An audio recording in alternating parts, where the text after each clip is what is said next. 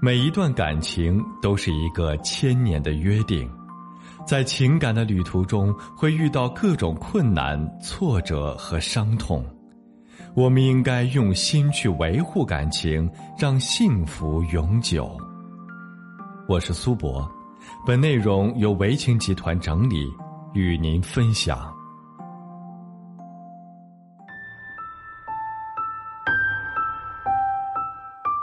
今天再跟大家分享一位女性求助者的情感案例。她说：“我是一名国企员工，今年四十岁，为人妻人母已经十三个年头了。丈夫是事业单位的领导干部，女儿正在上初中。对于年届四十的女人来说，家庭就是我生活的全部。说起我和老公的缘分，那时我刚大学毕业，应聘到国企做基层管理员。”有一次，我单位所在的小区组织了一次社会公益活动，我和他都报名申请做义工。我感觉他正直、帅气、有爱心、有担当，他也对我有强烈的好感。我们就在那时萌生了爱意。我和他在甜蜜中交往了四年多，二零零五年正式步入了婚姻殿堂。一年后，女儿出世，同一年，老公也被上级看中，做了单位当时最年轻的一把手。这些年，老公的事业一直处于相对稳定并上升的阶段。每当新闻上有他的镜头出现，我和女儿都把他当做一家人的骄傲。而相对成功的人生也是最有魅力的阶段，自然要面临太多的诱惑。我和他步入中年后，我也能明显的感觉到感情上的微妙变化。当年热恋时的激情和浪漫早已不复存在，当年的年轻帅气和娇美。都已经成为遥远的记忆，曾经的温柔体贴、甜言蜜语，也已变成了日常的一日三餐、吃穿住行。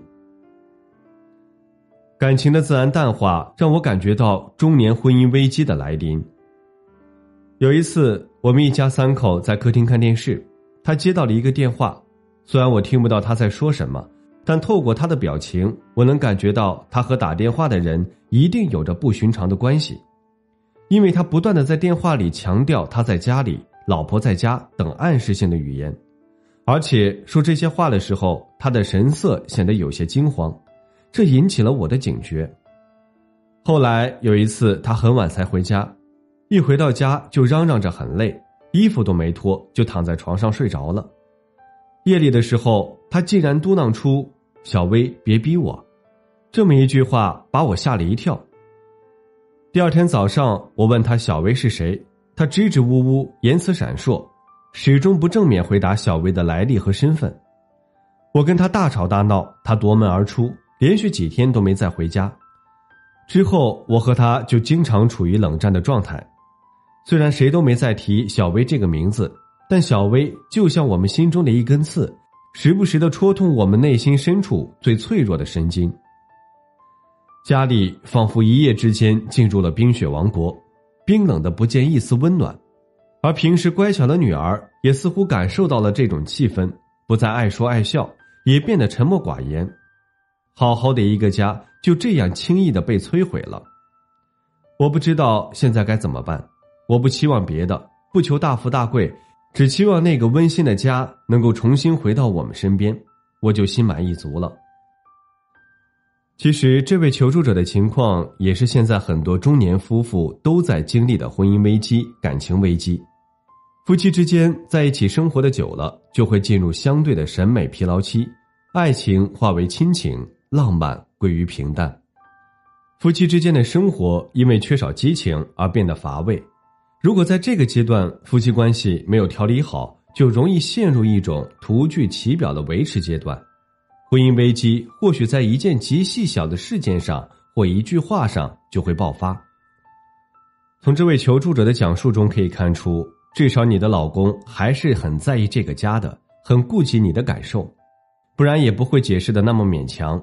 而且在你跟他吵闹的时候落荒而逃，几天不敢回家，不敢直接面对，说明他内心还是很后悔、很羞愧的，需要给他一个改过的机会。虽然第三者的面目没有揭开，但你老公至少已经意识到这是一个错误。他没有采用编造谎言的方式来欺骗你，或者采用更为偏激的方式来对待你们这份亲情，而是始终处于一种比较懊悔的状态。也许他有着很多身不由己的状况出现，不然也不会在梦中脱口而出“小薇，别逼我”这样的言语。在这种情况下，首先要好好梳理一下自己和丈夫的沟通方式，提升一下沟通技巧，看看在哪些方面还可以改进。在与丈夫沟通和交流时，尽可能轻松平和一些，这样交流会更有效果。同时，也给这个家庭一个机会，共同去面对迎面袭来的困难和风险。自古以来，家和万事兴，家是讲情感、讲责任的地方，不是讲理论、讲道理的地方。夫妻双方都应该相互尊重、相互理解、相互信任、相互包容。发生矛盾时，本着体谅包容的心态去处理、去消除，而不是针锋相对或者冷战对待。遇到困难时，携手共同面对、积极解决，而不是相互指责、相互埋怨，将过错推给另一方。那么，你所期待的夫妻和睦、家庭温馨将重新回到你的身边。婚姻是两个人精神的结合，目的。就是要共同克服人世的一切艰难和困苦。